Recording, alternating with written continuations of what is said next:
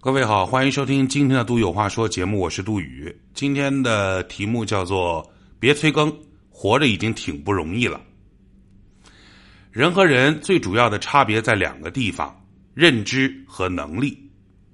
认知是对客观事物的看法和认识，而能力是把这种看法和认识转化为行动，向着对自己有利的方向去发展。今天我想谈谈认知。我们对这个世界最开始的认知是源自于父母给的家庭教育，基本的逻辑啊，对事物的描述啊，是非善恶的观念啊等等。你为什么觉得红色是红色，绿色是绿色，桌子是桌子，椅子是椅子？那是因为从你打小开始，你的父母就告诉你这些事儿。试想一下，如果你从出生开始，你的父母就反着来，用绿色来称呼我们今天认知的蓝色，用红色来称呼真正的绿色，那么你有可能跟你小伙伴相处的时候，或者在学校朗诵作文的时候，你可能会用“我老家的天是绿色的，特别特别好看的那种绿”，“我老家的草地是红色的。”可鲜艳、可鲜艳的那种红，这个就是他的认知啊。他用认知来表述自己理解的客观世界啊。这个时候，整个社会的纠错机制就要介入发挥作用了。比如，一旦他这么说：“说我老家的天是绿色的，草地是红色的”，那么同学们就会嘲笑他，老师就会批评他，教科书的内容会纠正他。去所有的这些行为告诉他一件事儿，哥们儿，你把颜色搞错了。有一个词儿叫竣工啊，什么什么项目竣工，什么什么工程竣工。我非常清晰的记得，在我小学五年级之前，我一直以为竣工这个词儿的意思指的是开始动工啊，就开始挖、开始建，叫竣工。后来我才搞清楚，原来竣工指的是活已经干完了，项目已经搞定了，叫竣工。那么，问题来了：如果你所在的群体里面不具备纠偏的能力呢？或者说，你所在的小群体里面出现了集体性的认知偏差呢？大家都以为蓝色是这个这个红色。啊，绿色是红色，这个这个这个蓝色是绿色，那怎么办呢？大家是不是觉得你刚刚朗诵的那段文章就没有问题啊？所以，当出现群体性认知偏差的时候，你当然就不会觉得自己是错的嘛。这种错误并不单指某一个词汇、某一个概念。如果我们把这个外延扩大一点，它有没有可能是是非善恶、美丽丑陋？真相或者谎言，这个自由或者是普世。如果因为我看到的是绿色的天、蓝色的地而被同学们嘲笑的时候，我是应该怒怼所有的同学，还是应该想想是不是自己哪里出了问题？所以，当你越来越看不懂这个世界的时候。觉得周围所有的人都是总有刁民想害朕的时候，是不是应该也去想一想，我们的语言为什么没有办法起到沟通的作用？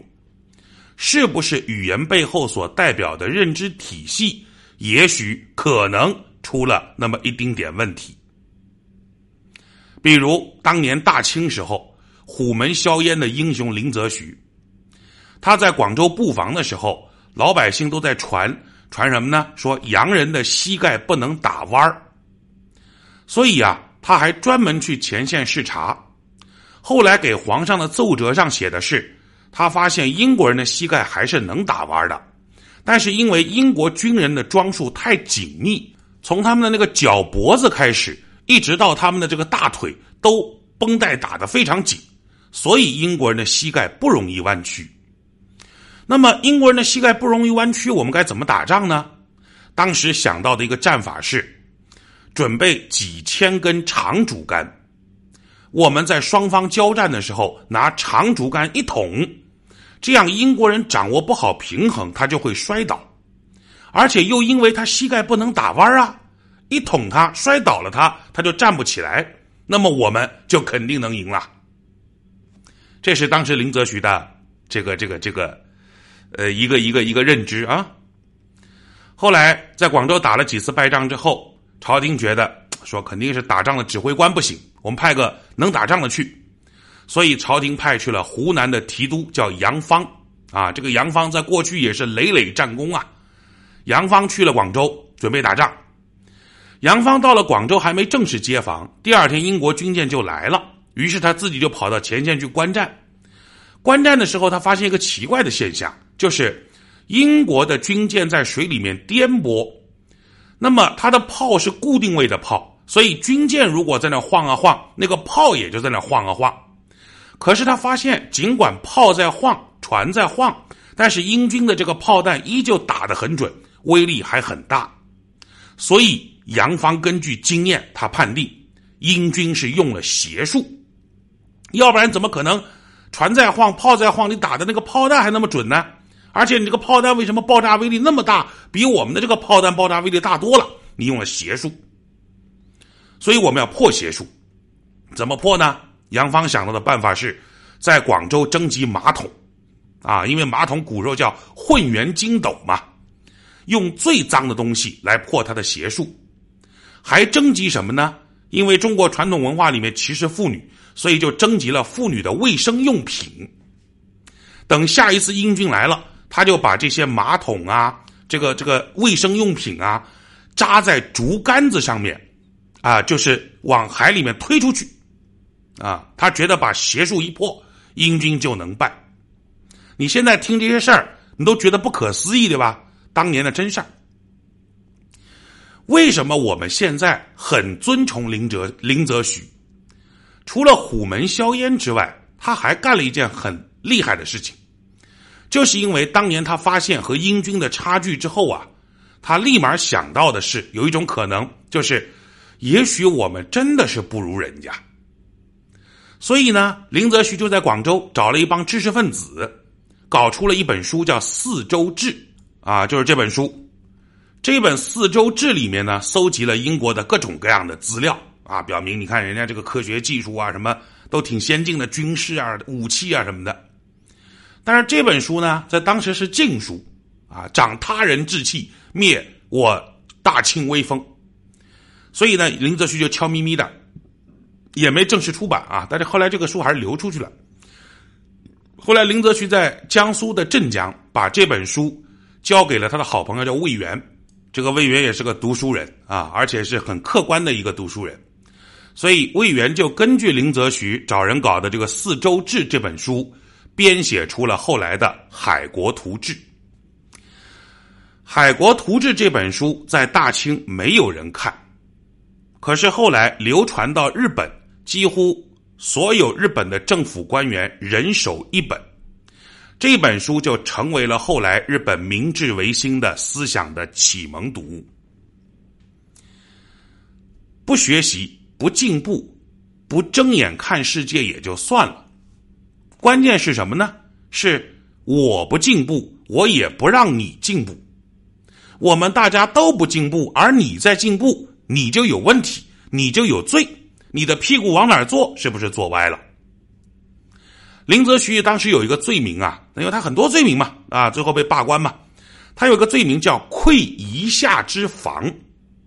什么叫窥夷夏之防呢？就是说中国人长期认为。华夏和蛮夷之间有一道文化防线，而林则徐就是溃败了这条文化防线。换作今天的话来说，就是破坏了中华传统的文化安全。这在当时是一个非常大的罪名哦。所以你发现没有，都是自己人干自己人，把清醒的人都给干没了。当形成一套自说自话的内部逻辑之后。他们玩的还挺开心。